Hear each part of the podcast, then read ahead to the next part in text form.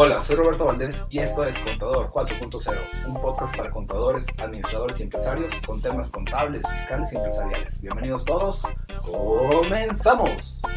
Este episodio es patrocinado por Bobicom, distribuidor máster de los sistemas CompaKey, cuya visión es ayudar a las empresas a implementar herramientas digitales para facilitar el administrar su negocio y el cumplimiento de obligaciones fiscales. Para contactarlos, por favor, marca los teléfonos 844-488-3930 o 33. Al correo electrónico también puedes contactarlos con contacto arroba bobicon.net y al WhatsApp 844-103-5595. Buenos días, ¿cómo estás? Mi nombre es Roberto Valdés, esto es Criterio Fiscal Digital, episodio número 10. El programa que tenemos para el día de hoy es estimación de costos para desarrolladores de mobiliarios, deducción de PTU en declaración anual y que siguen los problemas para amortizar pérdidas fiscales en declaración anual, como lo hemos visto en, en eventos pasados. Eh, como ya saben, este programa se denomina Criterio Fiscal Digital debido a que es un programa que hacemos en conjunto el contador Jorge Ayax y yo y que es basado en una columna que el contador tiene en el diario de Coahuila denominada Criterio Fiscal. Básicamente llevamos esto a, a, un tema digital. Como ya saben, el contador Jorge comparte nuestra visión que es ayudar a las empresas a implementar herramientas digitales para facilitar cómo administrar sus negocios y cómo cumplir con obligaciones fiscales. Esto, este programa pues básicamente va encaminado a todo esto. Contador, buenos días, ¿cómo estás? Buenas tardes. Muy buenas tardes, eh, don Robert, buenas tardes a las personas que nos pueden eh, ahí seguir. Eh, hubo ahí fallas técnicas, según entiendo, así que se, se cayó el sistema, o el WhatsApp y el Facebook y todo eso. Y bueno, es. esa es la razón por la cual estamos entrando como un retraso ahí, ¿no? Pero bueno, al fin eh, ya estamos listos, Robert, para eh, informar y para eh, comentarles pues datos muy, muy interesantes que prácticamente del diario podemos estar absorbiendo de, nuestros clientes, nuestros amigos, etcétera. y pues básicamente es información pues muy, muy importante que eh, eh, algunas, algunas eh, personas nos han cuestionado, nos han este, preguntado y, pedido nuestra opinión y pues bueno, la idea de este tipo de, de evento y de, emisión pues es esa, ¿no? dar información adicional, que tengamos pues información de primera mano y, y que todos manejemos una, una información estándar, ¿no? Es correcto, contador. Eh, pues obviamente ahí son cosas que no dependen de nosotros en el tema, en tema técnico. En este caso dependemos de ahí de Facebook, de WhatsApp. Pero ya estamos aquí. La intención es que, pues al menos cada una vez a la semana, si es posible, estemos compartiendo este tipo de información. Y como lo hemos hecho en semanas anteriores, pues obviamente estamos aquí trabajando para, para todos los que nos ven. Entonces, ¿te parezca bien, contador, que iniciemos con el tema de estimación de costos para desarrollos inmobiliarios? Claro que sí. Bueno, eh, precisamente esta este tema se, eh, se presentó a través de, eh, de, la columna que todos los lunes, recordando que todos los lunes en el diario de Coahuila eh, se publica esta, esta columna de criterio digital, criterio fiscal, criterio fiscal, ¿no? y aquí ya esta vía es criterio fiscal digital, en donde ustedes lo pueden consultar directamente en la, en la página del diario Coahuila. este, este tema y otros que eh, que hemos estado publicando eh, eh, en, esta, en esta columna. Y precisamente el tema tiene que ver con una situación que pues ya ahorita en cierre fiscal, ya en días de que la declaración anual tenga que ser presentada a personas morales, pues puede surgir un tema que los desarrolladores inmobiliarios eh, normalmente tienen ese, eh, esa situación y que pues es importante hacer algunas recomendaciones al respecto. ¿De qué se trata, Robert? Bueno, eh, el tema es de que eh, las empresas inmobiliarias o desarrolladores, desarrolladores inmobiliarios, dentro de sus procesos eh, de trabajo, normalmente la, la, manera en que ellos se desempeñan es de que reciben un anticipo eh, por el, monto de la obra y ese anticipo pues lo utilizan para eh, comprar materiales y hacer algunos gastos y pagos relativos a la, a la, obra. Entonces, eh, el problema que se presenta es de que al recibir un anticipo, eh, normalmente es un monto importante, eh, pues para, si, si, lo vemos desde el punto de vista de los ingresos acumulables, pues es un ingreso acumulable, ese anticipo que están recibiendo.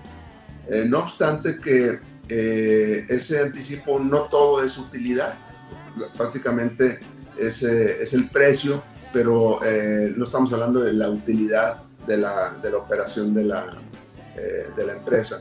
De tal manera que pudiera suceder que al recibir un anticipo, pues no, eh, el costo que implica la obra no se haga en el mismo ritmo, es decir, me dan, no sé, un 30% de anticipo del valor de la obra total, pero obviamente no es mi utilidad, porque yo tengo que hacer pagos y gastos eh, que tienen que ver con la obra. Entonces, al respecto, para evitar esa distorsión que se puede dar en el aspecto fiscal al tener un ingreso muy alto y un costo eh, pues todavía no ejercido, pues eh, existe una, una, opción que está en el artículo 30 de la ley de impuesto a la renta que eh, se le conoce como costos estimados. ¿Qué quiere decir? Pues bueno, me permite bajo un procedimiento establecido en este artículo 30, me permite la ley hacer una deducción de un costo estimado eh, hay ciertos elementos que se toman en consideración y cierto procedimiento. No vamos a entrar al detalle porque aquí el tema es de que eh, ese artículo 30 me pone como condición para aplicar estos costos estimados el presentar un aviso, un aviso al SAT. Ese aviso al SAT eh, se establece que deben ser de los 15 días siguientes al, inicio de la obra eh, por el cual se está presentando el aviso. Entonces el detalle, don Robert, que es, eh, eh, pudiera suceder que un desarrollador inmobiliario haya omitido presentar el aviso. ¿Qué pasa si, no presenté el aviso, pero sí quiero hacer uso de esta opción? Bueno, en principio, como es una condición que establece el artículo 30 de hacer esta deducción vía la presentación del aviso. Eh, obviamente en el pasado ya ha habido algunas eh, eh, situaciones que ya el sistema judicial ya ha establecido el criterio. En este caso hay una jurisprudencia, don Robert, que señala que la presentación del aviso pues daría como, como situación que no podría aplicar la opción correspondiente. Es decir, puede ser que yo haya efectivamente, estoy en el, caso de un desarrollador inmobiliario, estoy estimando, recibí un anticipo, estoy estimando costos, pero no presenté el aviso, entonces eh, esta jurisprudencia que data del año 2014 establece que pues no, no tengo la oportunidad, no tendría la oportunidad de aplicar la opción si no presenté el aviso. Entonces, fíjense ustedes lo grave que puede ser no presentar el aviso correspondiente en tiempo y forma, que estamos hablando de 15 días después del inicio de la obra. Entonces, y bajo este aspecto judicial, la jurisprudencia, en resumen, señala que no puedo, ese beneficio no lo voy a poder tener. Entonces, ¿qué hacer al respecto? Es decir, algunos desarrolladores, oye, ya se me olvidó presentar el aviso, ¿qué puedo hacer al respecto? Bueno, Aquí es donde hay una buena noticia, don Robert, y lo importante, pues, estar informados. Resulta ser que hay una regla miscelánea, don Robert, que es la regla 3334, 3.3.3.4, eh, ya esta es la regla para el 2021, que establece una facilidad de que vía la presentación de una declaración complementaria de la, anual, puedas presentar el aviso dentro de los 15 días siguientes a la presentación de la declaración complementaria. Es decir, ¿cómo podemos subsanar esta omisión, don Robert? O sea, bueno, obviamente presentando la declaración normal y posteriormente presentar una declaración complementaria donde apliquemos la opción y ahí nos abre la ventana para presentar el aviso dentro de los 15 días siguientes a la presentación de la declaración complementaria. Entonces tenemos una ventana ahí adicional, don Robert, que la podemos aprovechar para eh, eh, establecer o presentar el aviso de opción de la que menciona el artículo 30 y de esa manera no quedar fuera de, esta, de este beneficio que es muy importante porque, como les digo, eh, en, esto, en esta forma de trabajo de los desarrollos inmobiliarios, pues reciben cantidades importantes al principio de la obra, mismo que se está ejerciendo con el pasar de los días. Entonces, eh, pues esto les puede afectar fiscalmente si no tomamos la opción. Entonces, por eso, don Robert, pues es importante recordar que, la, vuelvo a repetir, la regla 3.3.3.4 de la miscelánea 2021 nos abre la posibilidad de presentar una decisión complementaria y presentar el aviso, que en su momento no lo presentamos, dentro de los 15 días siguientes a la anual. Entonces sí es muy importante, eh, pues tampoco se nos escape esos 15 días que eh, después de presentar la decisión. Entonces por eso importante tomarlo en cuenta, ¿no, ¿Cómo ves? Está muy interesante contar, eh, hay nada más dos comentarios. Uno, el tema de, de, como hemos siempre platicado aquí, pues ya está informados de la necesidad, por ejemplo, de estar prendando los avisos, que muchas veces tal vez no se le dan importancia suficiente. Y yo creo que este tipo, este tipo de programas permiten que la gente entienda que sí son importantes.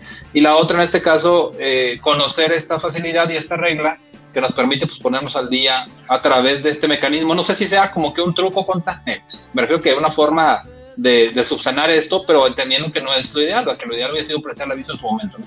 Sí, es correcto. Digo, eh, yo pienso que efectivamente eh, la, la, decisión, en este caso de, de, pues, de la, eh, del sistema judicial, fue pues un antecedente en forma que en forma tal que se dice tajantemente que si no presenta el aviso no tiene efecto. Entonces, yo creo que para suavizar un tema eh, al respecto, pues eh, eh, se emitió esta regla miscelánea que, está vigente, a través de la cual pues, volvemos a obtener ese beneficio de estimar costos y presentar el aviso. Entonces, pues sí, tome nota, si tenemos esta situación, todavía podemos salvar, así como dice por ahí el pellejo, ¿verdad? Porque si nos olvidamos presentar el aviso, pues a lo mejor ahí hasta, hasta nos corren de la chamba, ¿verdad? Yo creo que lo más, es lo más seguro contar. ok. Bueno, contra el siguiente punto que tenemos es deducción de PTU, declaración anual. No sé si ustedes que platiquemos sí, de Claro que sí. Bueno, aquí obviamente con temas de anual, pues el, eh, el caso de las utilidades. Eh, ¿Por qué eh, existe ahí una, una situación que se, pues de alguna manera, manera de criterio, porque resulta ser que cuando se estableció el artículo 28, fracción 30 de la ley de impuesto de renta, donde se limita las deducciones, este, eh, eh, la, parte de los ingresos exentos de los trabajadores y que en un momento dado el monto más, o sea, se hace no deducible el 53% o el 47% dependiendo de un cálculo, pues esto le puede afectar a, las, a, las, a la PTU, porque si recuerdan ustedes, eh, de acuerdo al artículo 93 de la ley de la renta, eh, señala que la PTU hay 15 días de salario eh, exento o 15 UMAS, y ahí depende del criterio que se toma, porque ya lo hemos comentado en algunas otras emisiones. la ley de la renta habla de salarios mínimos y este, el criterio del SAT es de que son UMAS y no salarios mínimos. Entonces, salvo esa, esa parte, pues hay una parte exenta de la, de la, de la PTU, que son 15 días de salario mínimo o 15 UMAS. Eh, entonces, esto, eh, al aplicar el artículo 28, fracción 30, quiere decir que no haríamos deducible el 53% del monto exento de, la, de, las utilidades. no obstante, bueno, esa es la primera apreciación. No obstante que por otro lado, eh, la, no se está tomando en cuenta que la, PTU como tal no es una deducción fiscal. O sea, hay que, es importante hacer esa diferenciación porque no es una deducción fiscal. Como dicen, oye, espérame, si yo, lo, yo, yo la, eh, eh, la resto, yo la disminuyo de mi utilidad fiscal eh, en el año, me permite prestar la PTU. Ah, bueno, pero es una cuestión diferente. No es una deducción fiscal, no es una deducción marcada en la ley, en la ley de impuestos de la renta como tal, pero es una partida, vamos a llamarla, disminuible de la utilidad fiscal, que a lo mejor es diferente. El efecto a lo mejor es el mismo, pero son conceptos diferentes. Es decir, una, una cuestión sería unas deducciones, eh, eh, cumple con requisitos de las deducciones fiscales y otra que es una partida disminuible en la utilidad fiscal. Esa parte, esa pequeña línea, vamos a llamarla así, o esa, ese margen que, que podemos ver, la PRODECON lo, lo, tomó y lo hizo criterio. Es un criterio que la PRODECON, la Procuraduría de la Defensa del Contribuyente, emitió en el sentido que le da la razón al, al criterio en cuanto a la PT, aunque la PTU no puede ser afectada por la, ese 53% no deducible, el que comentábamos en el artículo 28, fracción 30, toda vez que no forma parte de las deducciones autorizadas por la ley.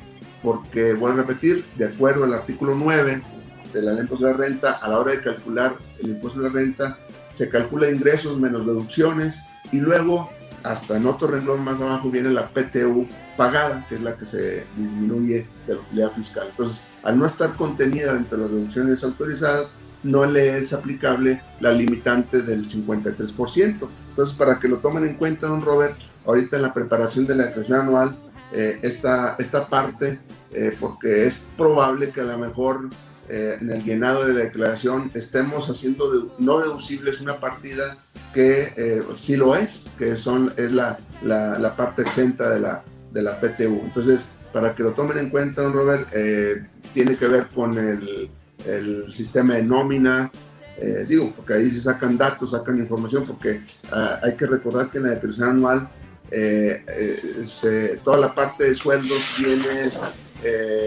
cargada o precargada con los FDI de nóminas expedidos. Entonces, desde ahí tiene esa parte de análisis, don Robert, para que no lo, no lo estemos considerando eh, como no deducible una de las, una, la parte exenta de, los, de la PTU. ¿Cómo lo ve, don Robert? no sé si te habían preguntado algo al respecto.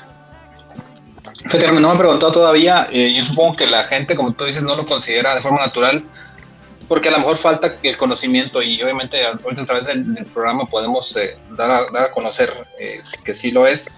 Entonces, al final de cuentas, es entender que, que, que, el sistema te va a dar la información genérica, por ejemplo, hablando del sistema de nóminas, y, y, el SAT, al ser timbrada, pues lo va a recibir y va a hacer el análisis, pero ya tú tienes que tomar la consideración para efectos de, de cómo lo vas a reportar o cómo lo vas a considerar.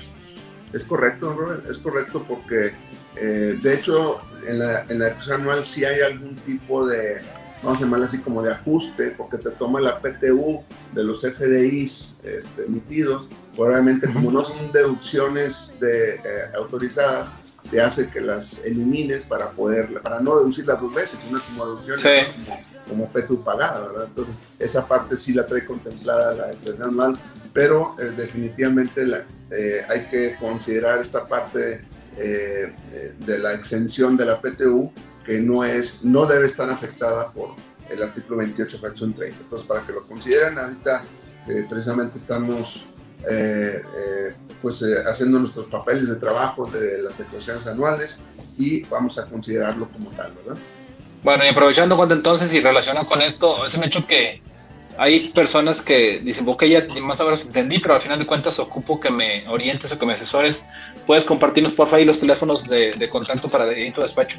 Claro que sí, don Robert. Eh, me pueden mandar un correo electrónico, jayax.com.mx.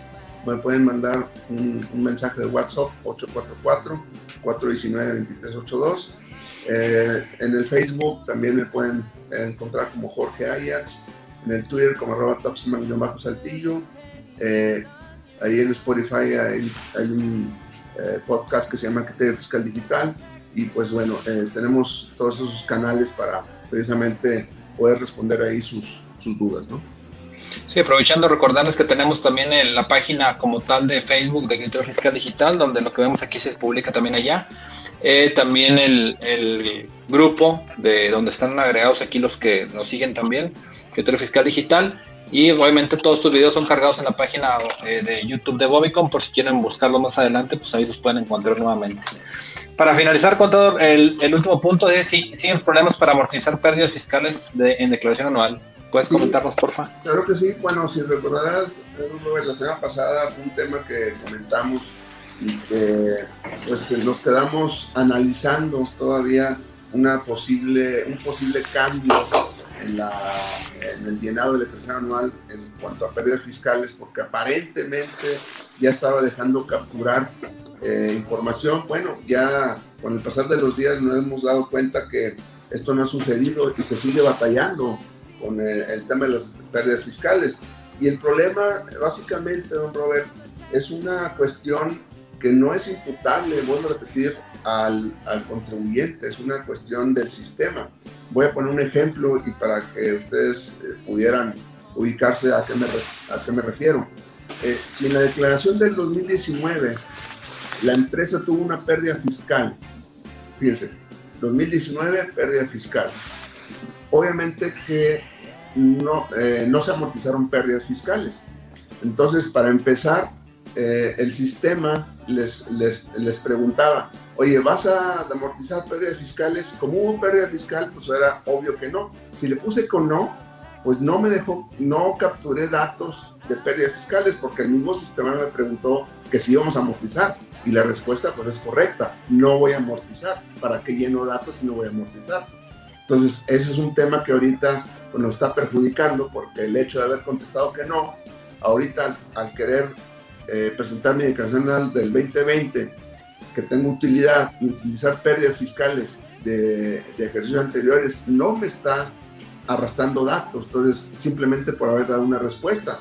Pero todavía, ahora sí que todavía peor, don Robert, vamos a pensar que en el ejercicio del 2019 tuve pérdida fiscal y que por, eh, por X circunstancia, digo, oye, sí, sí quiero aplicar pérdida fiscal, vamos, digo, para, para que capturar los datos, es decir, aunque no vaya a aplicar pérdida fiscal, le pongo que sí, pues bueno, a lo mejor en ese caso le pongo que sí voy a amortizar pérdidas fiscales, pero resulta ser que a la hora de que estoy capturando la información, capturo la pérdida, pero al momento que me dice, oye, ¿cuánto de esta pérdida vas a aplicar? Le quiero poner una cantidad, no me deja porque pues, es obvio, si tengo pérdida fiscal, no voy a poder aplicar pérdida fiscal en el anterior. Entonces, no me dejaría eh, capturar la información todavía. Entonces, eh, es un tema eh, muy, eh, muy problemático, Robert, porque esto nos está obligando, fíjense que está obligando a los contribuyentes a presentar una declaración complementaria del 2019.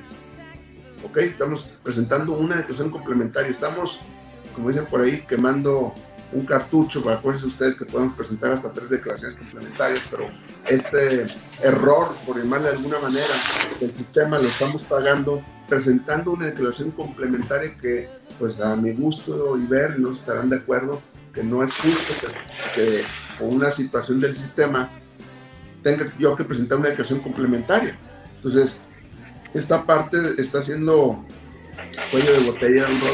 Ya muchas empresas están pues prácticamente ya por presentar sus declaraciones anuales no la han podido presentar precisamente por este tema. Estamos prácticamente a unos días de que se venza la obligación y que pues la autoridad no, eh, no, no ha resuelto este tema y eh, el criterio que se sigue manejando desde el SAT es de que presentemos declaración complementaria. Ese es vamos, esa es la, la orden o esa es la, el criterio que está tomando el SAT.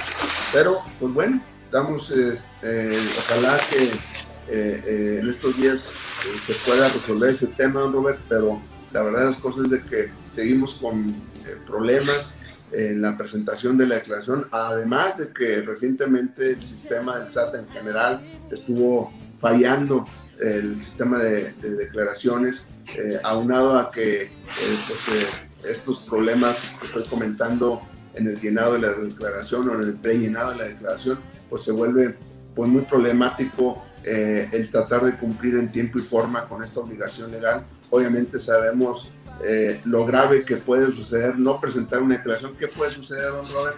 Bueno, aparte de que si hay impuestos a cargo, tengo que pagar recargos, eh, la autoridad me puede multar si me requiere la declaración anual, pero el peor de todos los escenarios, Robert, es de que me pueden cancelar el sello digital o sea, si no presento mi declaración anual, eh, la autoridad tiene la facultad para eh, suspenderme el, el, el, sello digital eh, y no poder facturar. Entonces ese sería el más grave de los problemas. Entonces creo que esta parte es importante otra vez recalcar, Robert, que eh, estamos en este periodo de, de, de, elaboración de declaraciones, tomemos en cuenta esta parte y bueno, ya en el último de los casos, pues a lo mejor no va a haber otra que presentar una declaración complementaria, pero todavía el, el, presentar una declaración complementaria no tenemos la seguridad, la verdad las cosas todavía a este nivel, no tenemos la seguridad que las pérdidas me las vaya a reconocer, o sea, todavía falta ver ese, esa posibilidad, ¿no? Entonces,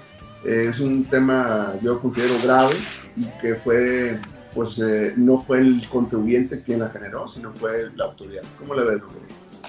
De hecho, la, semana pasada también platicábamos de que si era o no posible o viable que la autoridad diera algún tema de prórroga por el tema de que es un, es un problema más de su plataforma y decíamos que se veía difícil y que si acaso lo, hiciera, lo hiciese, pues sería casi siempre ya el último día prácticamente de 30 o 31 de marzo y pues la gente no se puede esperar a, a que se llegue la fecha límite para ver si se resuelve o no por parte de la autoridad. Entonces eh, es muy problemático y yo siento, Contor, que también va relacionado siempre pues, con todos los temas que el SAT trae nuevos de cambios en su forma de operar, de entrada al tema de lectura XML y cosas por el estilo, y que va, pues, va a ser recurrente o ha sido recurrente año con año. Tal vez no se pueda solucionar de una forma simple hasta que el, día de que diga la autoridad ya, no va a haber cambios, tengo tan todo controlado que ya no requiero estar cambiando la plataforma, ya está validada año con año. Es, correcto, entonces, este, pues sí, es, un, tema muy, muy complicado, este tema de las pérdidas fiscales, ahora sí que son nuestro, nuestro mal sueño, por mal de alguna manera, de, este, esta fecha, y luego si eso le, adicionas que eh, precisamente en plena Semana Santa eh, se da el, la fecha de, eh, de vencimiento. De vencimiento, el 31 de marzo, pues todavía más, ¿no? Porque eh, pues bueno, eh, sé de la profesionalidad de, todos los contadores y seguramente vamos a estar al pie del cañón hasta no resolver el tema de la declaración, pero... En la playa. Eh, ¿Quién no lo va a resolver? Probablemente la, gente del SAT no, no piense igual y a lo mejor se van de vacaciones, ¿no? Esperemos. Es lo, más probable. Ya lo, él los conoce contra siempre cuando hay fechas de vacaciones, ellos no se las pueden perder, diciendo que el contribuyente está amarrado con el contador ahí a la computadora. Es correcto. Bueno, entonces, pues eh, la, la, aquí la, situación no es que estemos al pendiente. Vamos a estar informando a través de estos canales, de, de todos estos, eh, eh, las redes que, que, manejamos y obviamente a través de esta emisión, pues seguramente vamos a estar comentando más al respecto. Es correcto, contador. bueno, pues aquí más aprovecho para un comercial. recuerden que estamos promocionando el, con, bueno, para los que quieren formar parte del, del, del, del equipo de Bobicom, el comisionista digital básicamente son personas que quieren ganar hasta 20 mil pesos y, no tienen un, bueno, tienen beneficios, no tienen horarios fijos, no tienen obligaciones, simplemente es recomendarnos clientes que requieran herramientas Key o herramientas como CP Audita, que son las que estamos promocionando el día de hoy. Y pues la intención es que pues ahorita con los temas de pandemia y eso, mucha gente que no está trabajando tenga una forma de tener un ingreso adicional que tal vez el día de hoy no tiene. No es para que si conocen a alguien que crean que les pueda interesar esta información, repórtense al teléfono 844-404-5600. 844-404-5600 para informes acerca del comisionista digital. Contarnos si tienes algún tema adicional que quieras que toquemos. No, pues prácticamente, Robert, sería, sería todo por mi parte y pues vamos a estar aquí al pendiente de nueva información para podérselas eh, por ahí este, proporcionar en tiempo y forma.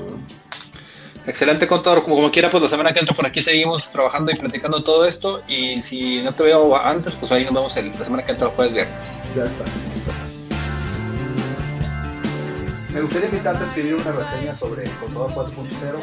Esto es para que más personas puedan descubrir este podcast. También te pido me sigas en redes sociales como Jesús Roberto Valdés Padilla, en mi Instagram como Bobicom o Roberto Valdés. Y que pues, obviamente nos apoyes si nos des un, un me gusta. Gracias por escucharnos y nos vemos la próxima. Saludos.